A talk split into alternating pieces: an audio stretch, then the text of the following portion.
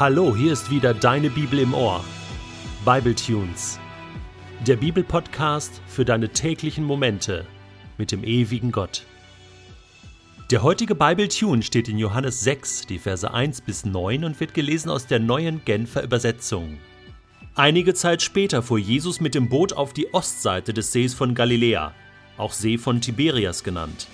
Große Menschenmengen folgten ihm dorthin, weil sie die Wunder sahen, die er an den Kranken tat. Er stieg auf einen Berg und setzte sich dort mit seinen Jüngern. Es war kurz vor den Tagen, in denen die Juden ihr Passafest feierten.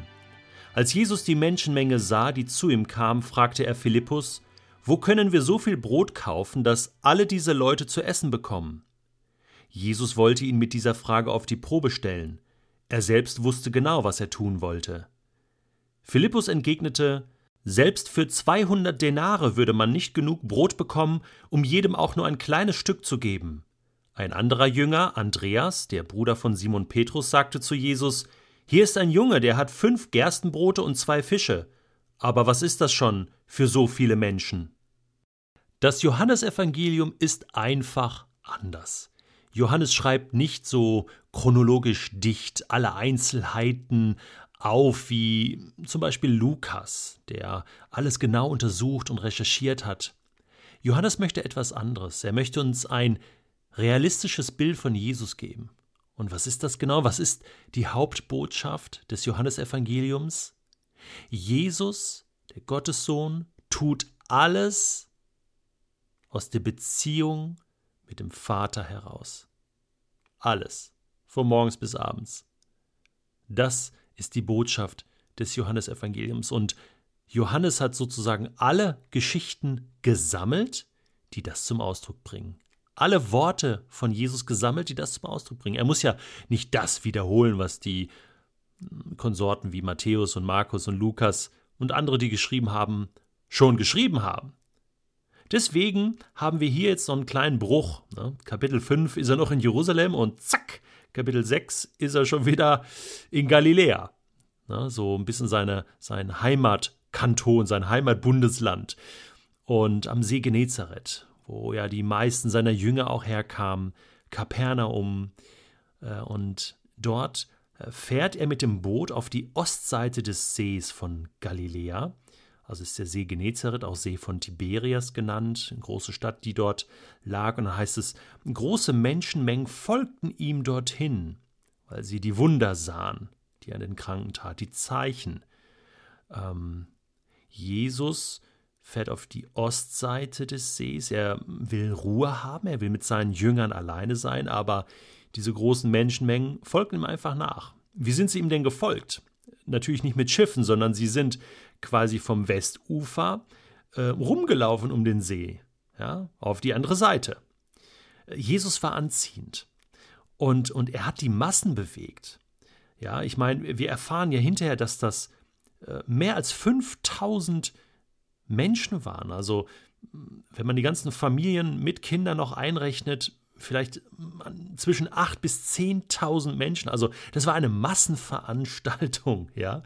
Jesus war nicht nur einfach irgendwie so ein popliger Wanderprediger, der, der von Haus zu Haus zog und die Leute äh, haben also die äh, Fenster und Türen verbarrikadiert, sondern Jesus war ein Magnet, ein Publikumsmagnet. Man hörte ihn gerne, das Volk lief ihm hinterher. Und das war nicht die einzige Situation in Galiläa, sondern in Matthäus 4 wird uns ja von der Bergpredigt berichtet. Ganz ähnlich die Situation, auch ganz in der Nähe muss das gewesen sein. Und da waren auch große Menschenmengen, die da bewegt wurden.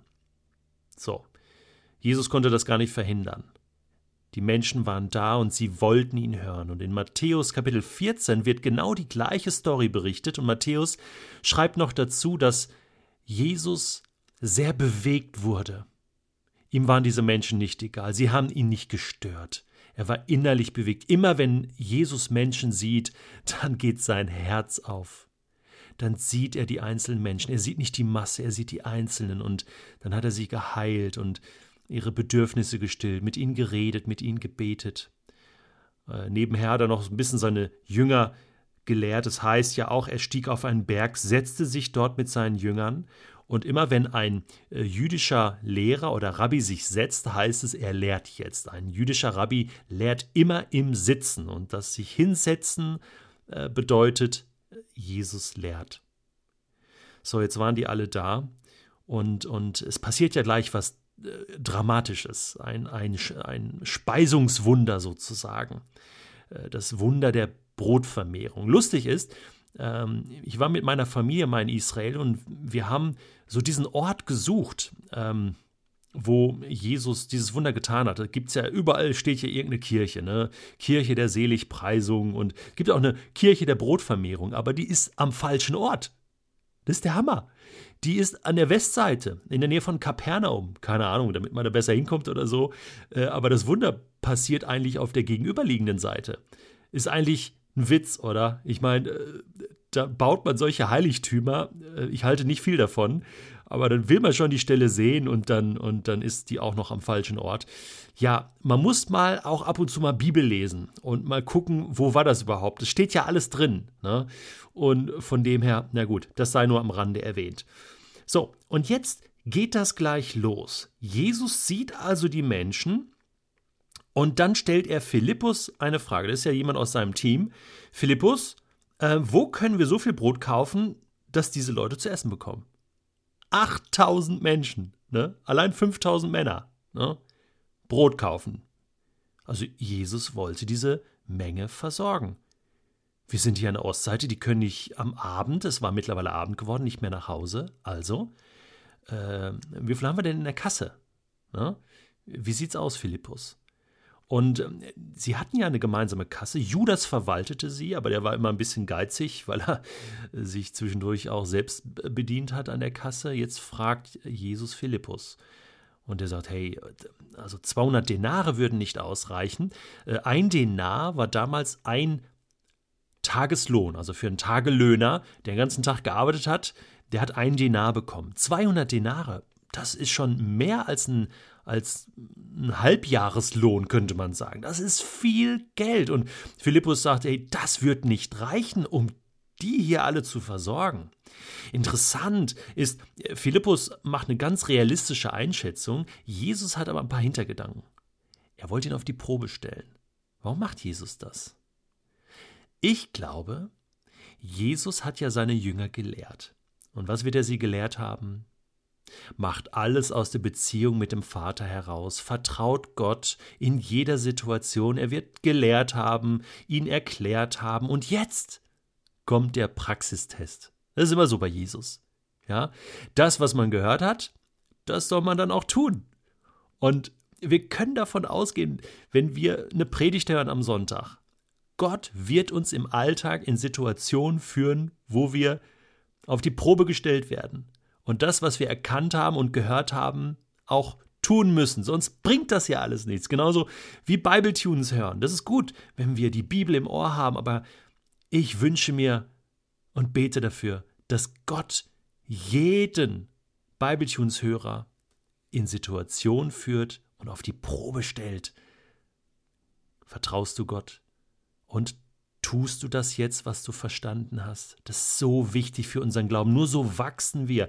Und Jesus wusste, dass auch Philippus nur so wachsen wird. Und okay, jetzt, er hat eine realistische Einschätzung und sagt, also, das reicht hinten und vorne nicht, das, was wir haben. Und jetzt kommt der Andreas, äh, Bruder von Simon Petrus, einer der ersten Jünger, und sagt, ja, hier ist ein Junge, der hat fünf Gerstenbrote und zwei Fische. Da hatte sich also schon jemand ange angeboten.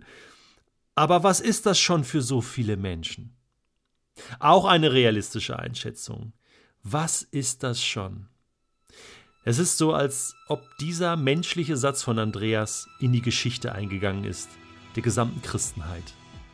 Gott, was wir haben, was wir können, was wir besitzen, was wir dir geben können, was ist das schon?